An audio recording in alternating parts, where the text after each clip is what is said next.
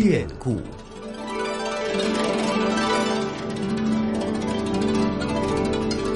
听众朋友，大家好，很高兴在故宫九十的节目当中又和您见面了。那今天我们继续跟随故宫出版社的王志伟一起来了解故宫院藏老照片当中的故事。今天我们要说的这组照片非常的有意义，而照片当中所反映的地方也十分的不寻常，它是崇陵。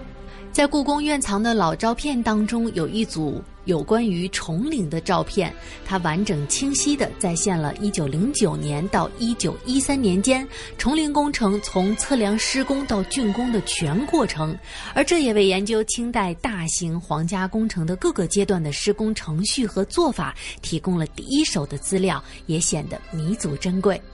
这套照片就是它在建筑史上的意义非常的重要，可以说是。呃，历史上第一次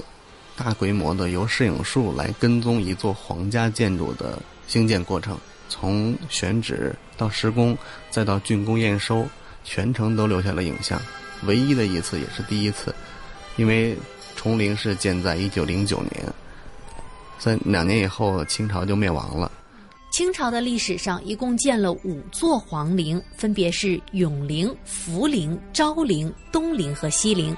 永陵位于辽宁的新宾，埋葬着清太祖的前四代元祖；而福陵和昭陵位于辽宁的沈阳，埋葬着清太祖努尔哈赤和清太宗皇太极。而这三个陵啊，是建在关外，也是满族统治者入关前的皇家祖陵。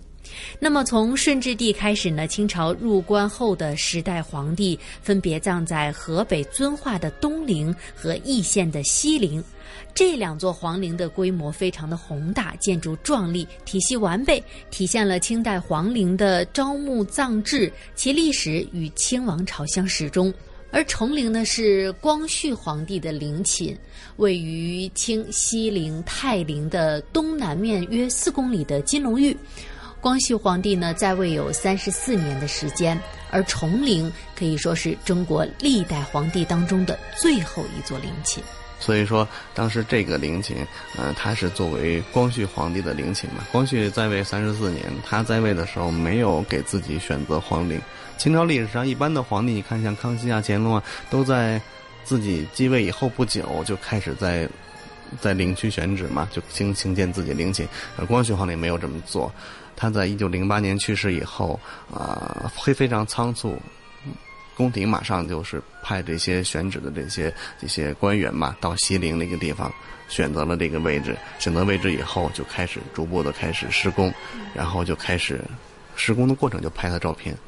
那么刚才说到呢，故宫院藏的这组有关于崇陵的建筑的照片呢，是再现了崇陵从施工到竣工的全过程，非常的珍贵。那么当中呢，有一张照片啊，它有一个标注的名字叫做《崇陵工作第二图》。照片当中的白色柱状物呢，是在工程开始之初的时候，施工的人员为了标示陵寝主要的建筑位置和实际的高度而提提。前垒砌的叫做线墩。比如说这张照片，这是在整个建筑主体在起来之前，在地上你看用白色的石灰画的这些未来建筑的这些这个这个区域吧。我们看这个白色叫线墩，它标示了未来建筑的实际标高。很多一些工程做法，其实我们现在都不看照片的话是没法没办法想象的。从从档案里面看到的一些数据、一些说法。我们是很难还原具象的还原的。这张照片发现以后，其实非常重要，它就是解决了很多我们在现在做这些文物保护啊、古建筑维修的时候一些就是传统的一些问题。比如说，你看这个线墩，这就是未来建筑的实际标高，非常的有意思。而且这些照片非常认真哈，它在这个它在这个板上面都会标明丛林工作第一图、第二图、第三图，然后这些拍摄的位置。他都写的很清楚，因为这是承揽本，这是向皇宫承揽的。因为当时溥仪还还是皇帝，上面还有隆裕皇后，我们猜这就是给隆裕皇后看的。崇陵在宣统元年，也就是一九零九年开始建筑。工程跨越了清政府和北洋政府交替统治的时期。一九一二年二月，清帝退位之后，因为公费的原因，工程曾经一度停止。后来，经过民国政府和训清内务府协商，动用皇室经费，才得以继续改修。直到一九一三年的十一月十六号，去世五年的光绪皇帝和隆裕皇后才被最终奉安入地宫。当时崇陵在一九一三年十一月的时候，就是光绪皇帝和隆裕皇后，他们两个纷纷的都入葬了嘛。呃，停在官场上就有两，就这么两两两个棺椁嘛。中间的是这个皇帝的，旁边的是皇后的。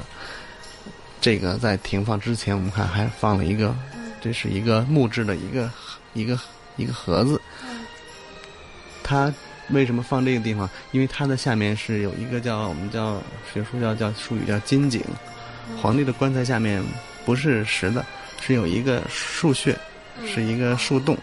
它是大概几十公分，里面会存放皇帝生前比较重要的一些随葬品，这个东西叫金井。金井也就是老百姓所说的穴位，而实际上呢是位于呃地宫的金券内石棺的正中。是一个直径约五寸、深度不到两尺的圆孔。虽然说它叫做金井，但实际上呢，里边并没有水。它不仅是地宫的核心，也是全陵的核心。皇家有三年求地、十年定穴的说法。因为光绪皇帝其实他没有自己点穴，像乾隆皇帝啊，像像雍正啊，他们在自己选址的时候要点穴的，就是他们到自己未来的陵区以后。呃，堪舆大臣跟他说这个地方风水怎么怎么好，怎么怎么就是呃背山面水啊，然后怎么样的龙气怎么在哪里，在方位是怎么样，都会给给他解释。然后点穴是要皇帝自己完成的，皇帝手上带一个扳指，把那个扳指拿出来，走到自己认为最好的地方，把扳指放下的那个地方，扳指的位置就是未来这个金井的位置。所以这金井是非常重要的，所以在很多的这个影视剧里面也会表表现出来皇帝的这些，呃，因为东陵会有盗盗宝嘛，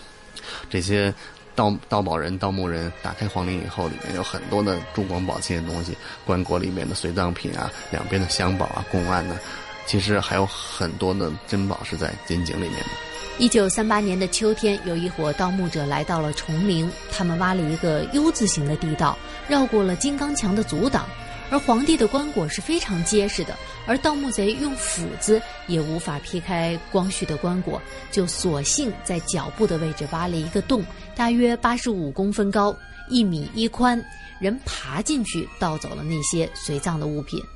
而在一九八零年，地宫的工作人员清理地宫，当所有人都以为崇陵内的宝物被洗劫一空的时候，工作人员有了一个重大的发现：盗墓贼遗漏了金井。光绪皇帝皇陵，他在民国的时候就被盗过，被盗以后，呃，当时的盗墓人不知道金井的存在。后来我们在解放以后、建国以后的清理过程当中，金光绪皇陵的金井的文物是。完好的保存到现在，只不过他的棺床上、棺椁里面的那些随葬随葬品，包括光绪皇帝身上的那些东西，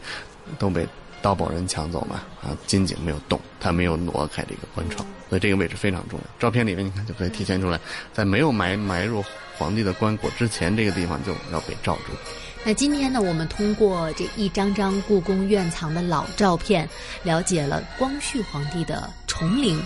那说了这么多的建筑，有故宫里的，还有故宫外的。那么在老照片当中讲述的故事里，除了建筑，还有人。比如说，慈禧太后到底留下了多少张照片？而最开始拍照的中国人又是谁呢？在下期的节目当中，我们来为您介绍。